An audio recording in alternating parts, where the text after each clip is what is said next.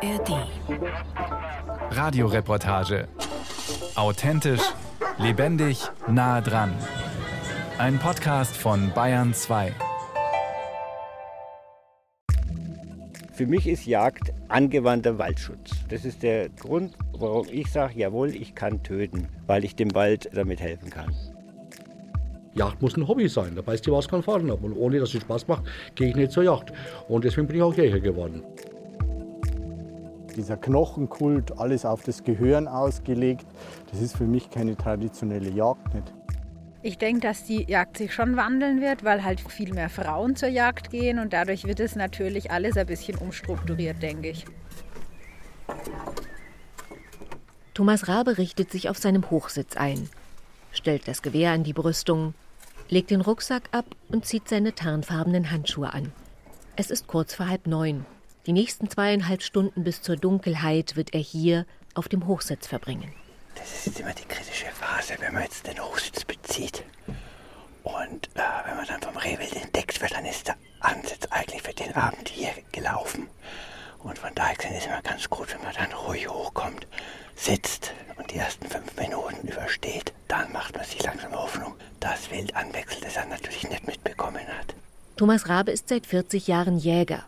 Ein leidenschaftlicher Jäger, wie er sagt. Schon als Kind begleitete er den Vater auf die Jagd. Der war Förster hier im Privatwaldrevier Obersteinach im Steigerwald. Thomas Rabe wurde ebenfalls Förster und übernahm später das Revier. Seit 37 Jahren kümmert er sich nun um die Wälder der Kreilsheimischen Familienstiftung, einer alten fränkischen Adelsfamilie mit Grundbesitz in Ober- und Unterfranken. Thomas Rabe sitzt bewegungslos da. Nur ab und zu bewegt er leicht den Kopf, aber hauptsächlich hört er. Vor allem jetzt in der Trockenheit hört man das Rehwild relativ weit schon anziehen. Und jedes Wild, ob es jetzt der Hase ist oder der Fuchs oder das Reh, das hört man eigentlich am Rhythmus der Schritte. Man kann eigentlich fast zu 95 Prozent sagen, wenn drei, vier Schritte hintereinander kommen, zu welchem Tier das gehört. Noch dazu in der Brunftzeit. Es ist Juli. Der Rehbock erlebt einen enormen Hormonschub. Er will sich paaren, dem weiblichen Reh imponieren und brettert dann buchstäblich durch den Wald, sagt Thomas Rabe. Oder er reibt mit seinem Gehirn am Stamm junger Bäume und schlägt mit den Vorderläufen die Erde weg. Auch ein sehr lautes Geräusch. Zumindest für einen Jäger, der mit geschärften Sinnen auf seinem Hochsitz hockt, Augen und Ohren auf den Wald gerichtet. Und schaut ganz aufgeregt in die Richtung. Plötzlich taucht ein Reh aus dem Dickicht auf, quert die Lichtung, dreht den Kopf und blickt uns an. Thomas Rabe schaut durchs Zielfernrohr. Da hüpft es davon, verschwunden im Himbeergestrüpp auf der Verjüngungsfläche neben uns. Es war auf jeden Fall ein weibliches Stück. Und damit man jetzt sicher weiß, ob es ein Geiß ist oder Schmalreh, die Geißen haben ja schon Zeit, muss man jetzt so lang schauen, bis man das Gesäuge erkennen kann. Wenn ein Gesäuge hat, ist es ein Geist, der Kitze führt. Das darf man natürlich nicht schießen. Hat es kein Gesäuge, ist es ein Schmalreh. Das Schmalreh ist das einjährige weibliche Reh. Die Geiß das ältere gebärfähige Tier. Geißen haben bis September Schonzeit, damit sie ihre Kitze zur Welt bringen und aufziehen können. Das Schmalreh hätte Thomas Rabe also erlegen dürfen.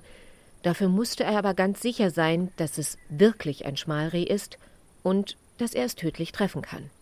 Das Tier ansprechen nennt man das in der Jägersprache. Das Schmalreh wird die nächsten zwei Stunden in den Himbeeren hocken und warten, sagt Thomas Rabe.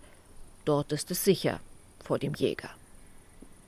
Diese intensive Naturerfahrung bringt viele und auch immer mehr jüngere Frauen und Männer zur Jagd. Hallo. Herzlich willkommen in Drückendorf zum dritten Teil der Prüfung. Es ist der letzte Tag der Jägerprüfung im oberfränkischen Drügendorf. Die schriftlichen und mündlichen Prüfungen haben die Jagdscheinanwärter hinter sich. Heute steht das Schießen an. Okay, wir schauen drauf. Wir haben einmal den Revolver und einmal. Während eine Kandidatin Anmeldung und Waffenwahl hinter sich bringt, kommt ein junger Mann mit bebendem Brustkorb aus dem Schießstand. Seine Hände zittern, als ihm der Prüfungsleiter die Urkunde überreicht. Ja, herzlichen Glückwunsch zur bestandenen Jägerprüfung der Kräftigwaldmannsheil. Dankeschön. Vielen Dank. Was ist denn der Grund für die Nervosität? Sie kommen sicher zur Ruhe und ich wünsche Ihnen alles Gute. Jawohl. Dankeschön. Ja, Ich kann gerade nichts sagen, ich bin platt, ich danke. Ist in Ordnung. Jetzt fällt alles ab, fast ein Jahr lang Vorbereitung. Die Prüfungen vorher sind ja schon sehr gut gelaufen. Und jetzt das mit dem Schießen war das dann der perfekte Abschluss für das Ganze und jetzt kann das Jagdjahr dann beginnen. Felix Planer hat Glück. Sein Bruder hat ein Jagdrevier gepachtet. Hier wird er demnächst mitjagen können. Ein eigenes Revier zu bekommen ist für Neulinge nicht leicht. Jagdreviere werden in Bayern meist für neun bis zwölf Jahre vergeben und bleiben nicht selten Jahrzehnte in derselben Hand. Am Schießstand läuft die praktische Prüfung. Johanna Bauer steht mit ein paar anderen Prüflingen in der Raucherecke. Strahlend hält sie ihre Urkunde in Händen. Prüfung bestanden. Ein anstrengendes Jahr liegt hinter ihr. 120 Unterrichtsstunden in Theorie und Praxis. Neben Wildbiologie, Naturschutz und Waffenkunde hat sie auch Lebensmittelhygiene, Jagdrecht und Wildkrankheiten lernen müssen. Wir haben das ja über zehn Monate jetzt den Kurs gemacht und hatten zum Teil drei bis viermal wöchentlich Unterricht und auch Schießtraining. Und das ist natürlich schon zeitintensiv. Also nach meinem Staatsexamen war das die Prüfung in meinem Leben, wo ich wirklich am meisten gelernt habe. Die junge Frau ist Physiotherapeutin, speziell für Tiere. Sie wollte kein konventionelles Fleisch mehr essen, sagt sie, sondern sich ihr Bio-Lebensmittel selbst erlegen. Ein Argument, das man von vielen hier in Drügendorf hört. Ich komme aus keiner Jägerfamilie und bei mir in der Familie hat auch sonst keiner einen Jagdschein. Das kam tatsächlich über dieses Fleischthema und habe über die Hundeausbildung ein bisschen so in die Richtung Jagd gefunden. Weil ich einen Jagdhund daheim hatte, schon bevor ich jetzt den Jagdschein habe. Wer in Deutschland die Jagd ausüben will, braucht einen Jagdschein. Dieser Jagdschein ist so beliebt wie niemals zuvor. Während sich 2012 in Bayern 1700 Frauen und Männer zur Jägerprüfung anmeldeten, sind es zehn Jahre später bereits 2700. Auch der Frauenanteil liegt mittlerweile bei 20 Prozent. Neben dem Bayerischen Jagdverband bilden auch private Jagdschulen und der Ökologische Jagdverein Jäger aus. Die Prüfung steht jedoch unter staatlicher Hoheit. An 16 Standorten in Bayern werden Jagdprüfungen abgenommen. Drögendorf ist einer davon.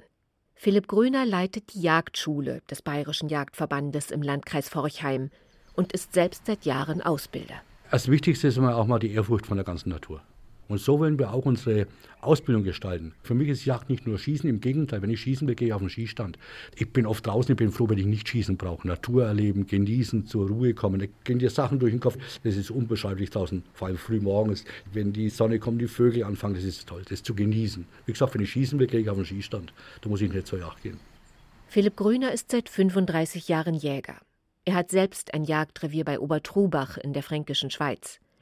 Der 67-Jährige hat seine Jagdleidenschaft vom Vater geerbt. Mein Vater war Jäger, ich bin frühzeitig damit aufgewachsen. Mich hat Natur schon immer interessiert, ich bin heimatverbunden, bin hier auf dem Dorf groß geworden. Und dann wächst man damit rein und sagt man irgendwann, jawohl, man macht Jäger, es macht Spaß. Natürlich, Jagd muss ein Hobby sein, da beißt die was keinen Faden ab. Und ohne dass es Spaß macht, gehe ich nicht zur Jagd. Und deswegen bin ich auch Jäger geworden. Philipp Grüner gehört noch zum alten Jägerschlag. Früher ist man reingewachsen in die Jagd, weil der Vater oder der Großvater Jäger waren. Heute ist für viele junge Menschen das Naturerlebnis ausschlaggebend, die Sehnsucht nach Wildnis und Ursprünglichkeit und auch zunehmend der Wunsch, ein urmenschliches Lebensmittel wie das Wildfleisch selbst zu erlegen. Was selten genannt wird, ist der Wald. Wenn ich einen Bestand habe aus Buche, Eiche, Spitzerhorn, Bergerhorn, Elsbeere, dann muss ich mit meiner Yacht schaffen, dass sich da alle Baumarten natürlich verjüngen können, dass die ohne Verbiss hochwachsen können. Dann äh, spreche ich von einer waldorientierten Yacht. Felix Rabe ist so alt wie die Prüflinge in Drügendorf. Aber in Sachen Jagd ist der 29-Jährige ein alter Hase. Seinen Jagdschein hat er mit 15 gemacht. Das erste Reh mit 10 aufgebrochen im väterlichen Forsthaus in Obersteinach. Zurück in den Steigerwald, ins Forstrevier der Kreilsheimschen Familienstiftung. Thomas und Felix Rabe stapfen über eine Verjüngungsfläche. Thomas Rabe hat hier in den letzten Jahren einige Kiefern und Buchen entnommen, um Licht in den Wald zu bringen. Denn Licht bedeutet Wachstum. Es hat funktioniert. Der Boden ist übersät mit kleinen Eichen. Sie gedeihen prächtig. Die Eiche hat schon einen schönen Johannistrieb gemacht, gute 20 cm. Also sagen wir mal, drei Jahre brauchen wir noch, dann ist er vielleicht wirklich auf dem Äther. Die Pflanzen sind also groß genug, dass die Rehe sie nicht mehr verbeißen können. Rehe lieben die frischen Knospen und Triebe junger Bäume. Aber der hohe Wildverbiss in Bayerns Wäldern verhindert, dass die Bäume gesund aufwachsen können. Und das sorgt zunehmend für Konflikte zwischen Waldbesitzern und Jägern. Dann schaut die Fläche schon wieder ganz anders aus. Also Thomas Rabe ist zuständig für 1500 Hektar Jagd, verstreut über fünf Reviere. 1500 Hektar. Das ist die Größe eines staatlichen Forstreviers. Die Kreilsheimische Familienstiftung nutzt die Erlöse aus ihren Wäldern für den Erhalt ihrer Schlösser. Als angestellter Förster und Jäger hat Thomas Rabe also eine große Verantwortung. Er muss schauen, dass er den Wald nachhaltig bewirtschaftet. Die Jagd ist für ihn die Grundlage. Man muss ja für alles, was man tut, eine Rechtfertigung haben. Und für mich ist die Rechtfertigung, Tiere zu jagen, weil ich dem Wald damit helfen kann, also dem Waldumbau helfen kann. Ich hätte kein gutes Gewissen dabei, einen Vogel zu schießen, um ihn dann praktisch zu präparieren. Für mich ist Jagd angewandter Waldschutz. Und das ist wohl der grundlegende Unterschied zwischen Försterjägern wie Thomas Rabe und vielen Hobbyjägern. Ein Förster jagt für den Wald, damit junge Bäume aufkommen und zu einem zukunftsfähigen Bestand heranwachsen können. Für den klassischen Freizeitjäger dagegen steht das Jagderlebnis an sich im Mittelpunkt. Die Naturerfahrung, die Verantwortung über Leben und Tod und für viele auch das Erlegen einer Trophäe. Auf sogenannten Hegeschauen werden die Gehörne der Rehböcke präsentiert. Die meisten anderen Bundesländer haben diese öffentlichen Trophäenschauen längst abgeschafft. In Bayern sind sie immer noch Pflicht. Man wolle damit den Gesundheitszustand des Wildes feststellen, heißt es. Wildbiologen sagen allerdings, dass man die Gesundheit viel besser am Körpergewicht und am Parasitenbefall feststellen könne als am Gehirn. Jetzt schauen wir, was unser Rehwild hier macht, ob wir da irgendwelche Fäden schon wieder sehen müssen. Ich sehe jetzt aber gerade, dass hier ein Rehbock unterwegs ist. Hier sieht man es. Der steht mit dem Geweih an diesen Ästen und gleichzeitig schlägt er mit dem Vorderlauf diese Erde. Da sieht man noch diese Kratzer. Das ist hier harmlos, aber der macht das Gleiche natürlich an kleinen Tannen und an Douglasie, Lerche. Und da ist es natürlich schon ein wirtschaftlicher Schaden. Wir sind begeisterte Jäger. Wir gehören nicht zu denen, die sagen, wir machen es nur, weil das zu unserem Beruf gehört. Wir machen es aus Begeisterung. Hätte ich einen anderen Beruf, würde ich wahrscheinlich auch auf die Jagd gehen. Aber ich würde anders auf die Jagd gehen. Ich möchte mich jetzt nicht als Profi bezeichnen. Aber so wie wir jagen, haben wir andere Zielsetzungen. Und das kann ich von einem Freizeitjäger nicht erwarten. Und es wird auch kaum einen Freizeitjäger geben, der so intensiv sich für den Wald einsetzt, wie die Forstleute das freiwillig machen. Felix und Thomas Rabe sind in der Jagdzeit quasi täglich auf Ansitz. Der Forstbetrieb hat eine sogenannte Eigenjagd. Mit über 80 Hektar Waldbesitz kann ein Grundbesitzer, sofern er den Jagdschein hat, in Bayern sein Jagdrecht selbst ausüben. Über 400 Hochsitze hat Thomas Rabe über die 1500 Hektar Jagdfläche verteilt. Sie werden alle zwei bis drei Jahre umgesetzt, immer dorthin, wo eine Verjüngungsfläche ist, also junge Bäume vor Verbiss geschützt werden sollen. Hier ist jetzt zum Beispiel eine sehr erfolgsversprechende Fläche, weil überall Äsung ist. Hier ist Himbeere, hier ist Brombeere.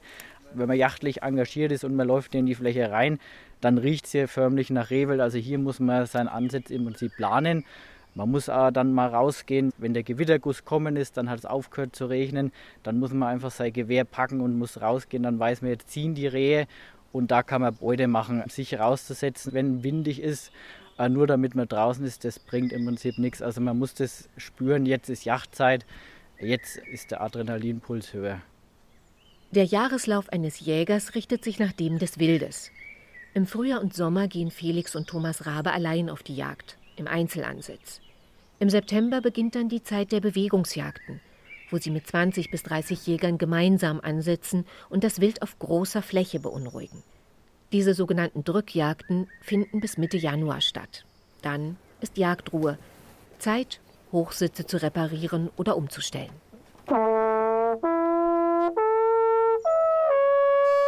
Es ist Januar. Im Forstrevier Ösdorf der Bayerischen Staatsforsten steht die letzte Drückjagd in diesem Winter an. Zwei Stunden wird sie dauern. 60 Jäger sind dabei, sowie vier mobile Schützen, die mit ihren Hunden durch den Bestand gehen. Gejagt wird auf 300 Hektar Fläche. Butters, hier komm. Hier weiter. So ist recht. Da, geh, geh du vor. Erich Daum ist Jagdleiter und heute auch als Hundeführer im Einsatz. Er geht mit seinem Hund Brutus durch den Bestand und bringt das Rehwild in Bewegung, sodass es aus den Dickungen auftaucht und von den Schützen im Ansitz erlegt werden kann. Etwa alle 200 Meter steht so ein Ansitz, vor allem an Wildwechseln und Verjüngungsflächen. Neben Jägern und Forstanwärtern der bayerischen Staatsforsten sind auch viele Gastjäger dabei, Reviernachbarn oder Jäger aus der Gegend. Brutus hat eine Fährte aufgenommen. Und seine Aufgabe ist es jetzt, das Wild so in Bewegung zu halten, dass es jetzt irgendwo einem Schützen hinzujagen, der kann dann entscheiden, kann ich das jetzt schießen und es dann, wenn alles gut geht, auch zu erlegen. Das ist jetzt die Aufgabe des Hundes. Erich Daum leitet das Revier seit 30 Jahren. Er kennt seine Schützen gut. Auf Bewegungsjagden gelten strenge Regeln. Niemand entfernt sich von seinem Ansitz. Geschossen wird nur, wenn ein sauberer Schuss möglich ist, der niemanden gefährdet und vor allem schnell zum Tod des Tieres führt. Also machen wir so. Gib mir einen kleinen Vorsprung, ich laufe da vorne, wenn ich auf Höhe vom Erwin bin, gehst du auch da runter. Der Förster hat diese Jagd wochenlang vorbereitet. Ansätze markiert, Jagdgrenzen abgesteckt. Die Schützen tragen orangefarbene Leuchtjacken. Jeder hat einen Lageplan. Die Forstwege sind abgesperrt. Erwin, hast du schon was gesehen? Erich Daum ist bei einem Hochsitz angekommen. Der Jäger beugt sich von oben über die Brüstung zu ihm herunter. Er ist einer von Daums langjährigen Jagdgästen, seit 45 Jahren Jäger und aus dem Nachbarort. Da, da schaue ich gleich mal hin. Erich Daum erkundigt sich bei ihm nach dem Schuss, der eben fiel. Als Jagdleiter hat der Förster eine große Verantwortung. Er muss stets wissen, ob alles gut läuft und gegebenenfalls eingreifen. Er hat also selbst nichts gesehen, hat aber gehört, dass sein Nachbar, der da unten 200 Meter weiter ist, mehrere Schüsse abgegeben hat. Und da gehe ich jetzt mit meinem Hund mal hin, weil es kann ja sein, dass er einen schlechten Schuss gemacht hat. Und da habe ich gleich meinen Hund dabei, um da gleich zu kontrollieren, ist alles in Ordnung oder muss ich mich darum kümmern. Bruder, komm her, da schauen wir jetzt gleich mal hin. Für solche Fälle hat der Hundeführer eine Waffe dabei, um ein verletztes Tier notfalls zu erlösen. Drück- oder Bewegungsjagden sind ein wichtiger Pfeiler im Wildtiermanagement des Forstbetriebs Forchheim. Die Hälfte des Rehwildes und 80 Prozent des Schwarzwildes werden in zwei Wintermonaten erlegt. Danach hat das Wild wieder für einige Monate Ruhe. Intervalljagd nennt man das. Wild hat jetzt im Winter, ich sage mal vorsichtig, keine gute Zeit. Ist also wenig Essen und da, die brauchen Ruhe. Wenn ich jetzt täglich bei der Ansitzjagd täglich rausgehe, immer wieder schaue, wo ist was und dann störe ich immer wieder. Ich störe zu jeder Tages- und Nachtzeit. Wir machen das Ganze an einem einzigen Tag und dann hat das Wild anschließend hat wieder Ruhe. Bei traditionellen Jägern gibt es große Vorbehalte gegen Drückjagden auf Rehwild weil es sich bewegt, springt und nicht so leicht zu treffen ist. Sie sind es gewohnt, Rehe vom Ansitz aus zu schießen, wo sie es in Ruhe auswählen und ansprechen können. Für Schwarzwild gilt diese traditionelle Jagdethik nicht. Wildschweine werden regelmäßig auf privaten Treibjagden geschossen, mit Nachtsichtgeräten, auf Maisäckern. Für sie gibt es auch keine Schonzeiten. Noch ein Schuss, wenige hundert Meter entfernt. Da muss man hinschauen, was da jetzt los ist. Mit Hilfe seines Hundes findet Erich Daum das erlegte Wild. Sauberer Schuss, Respekt. Es ist ein weibliches Reh. Ja, Sie sehen, das hier durch die, durch die Schulter durch hinten dran liegt Herz-Lunge. Das Tier war sofort tot. Ein hervorragender Schuss. Weiter Seil. Der Schütze strahlt, als er mit seiner Kletterausrüstung den Baumstamm hinunterklettert.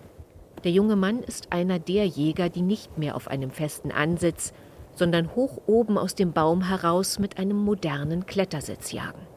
Also ich konnte ein Schwein erlegen, ein Reh erlegen. Der Hund hat mir das Schwein gebracht, mein eigener Hund. Von daher, ja, sehr zufrieden. Todesgewehr, komm, Dienstschluss.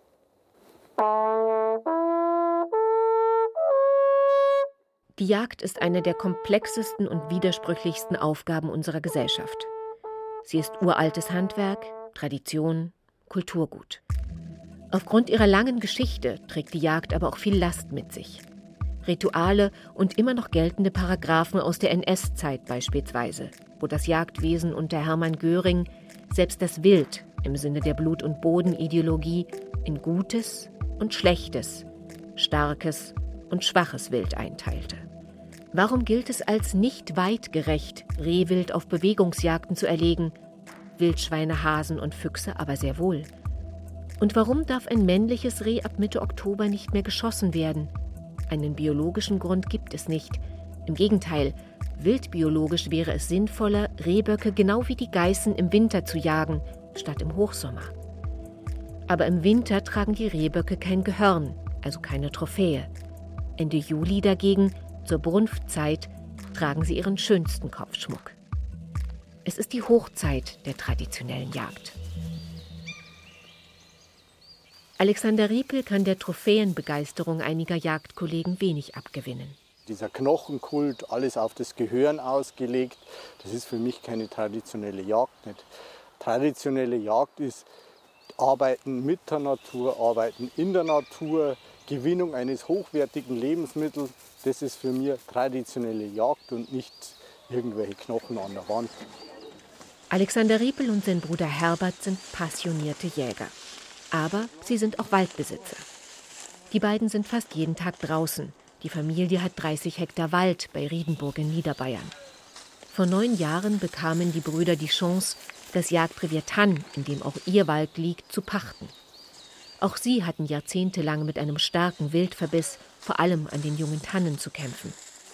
Inzwischen wächst der Wald. Auf einer ehemaligen Borkenkäferfläche stehen junge Weißtannen. Gut 1,80 Meter sind sie groß. Und an ihren Jahrestrieben kann man abzählen, wann die Riepels zu jagen begonnen haben. Neun Jahrestriebe. Neun Jahre Wachstum ohne Wildverbiss. Wir waren da selbst sehr überrascht, was man mit der Jagd alles bewirken kann. Wir haben immer geschaut, wir haben die verfegten Pflanzen gesehen, wir haben die verbissenen Pflanzen gesehen. Aber dieses ganze Potenzial und was eigentlich auch durch den Todverbiss verloren geht, das haben wir komplett unterschätzt. Du musst ein bisschen zurück. Auch sie stellen ihre Hochsitze immer wieder um, um schwerpunktmäßig dort zu jagen, wo junge Bäume aufwachsen. Zu zweit kippen sie das hölzerne Gestell um und laden es auf einen kleinen Waldschlepper. Die Riepels sind Mitglieder im ökologischen Jagdverein. Der wurde in den 1980er Jahren von Jägern und Förstern gegründet, mit dem Ziel, die traditionelle Jagd zu reformieren, hin zu einer waldorientierten, ökologischen Jagd. Die Arbeit des Jägers wird dadurch nicht einfacher. In einem Revier mit reguliertem Wildbestand braucht es mehr Engagement und jagdliches Können, weil sich das Wild in den aufkommenden Mischwäldern besser verstecken kann und auch mehr Nahrung findet als in einem Fichtenforst. Weniger Tiere, mehr Nahrung. Alexander Riepel beobachtet, dass seine Rehe gesünder und besser genährt sind als früher. Wir haben steigende Wildbrettgewichte, im Schnitt 2 Kilo und mehr pro Stück. So gut wie keinen Parasiten befallen mehr.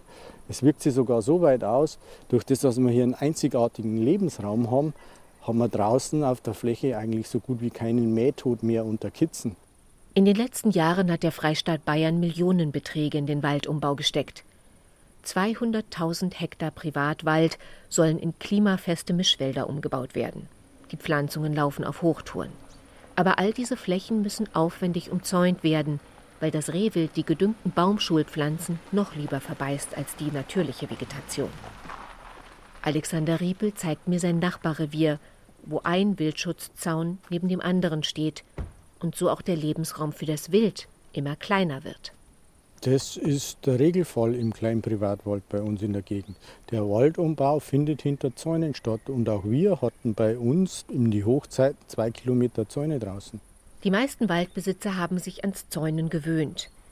Dabei ist es laut bayerischem Jagdgesetz die Pflicht der Jägerschaft, für waldverträgliche Wildbestände zu sorgen. Und zwar so, Zitat, dass die natürliche Vegetation im Wesentlichen ohne Schutz aufwachsen kann.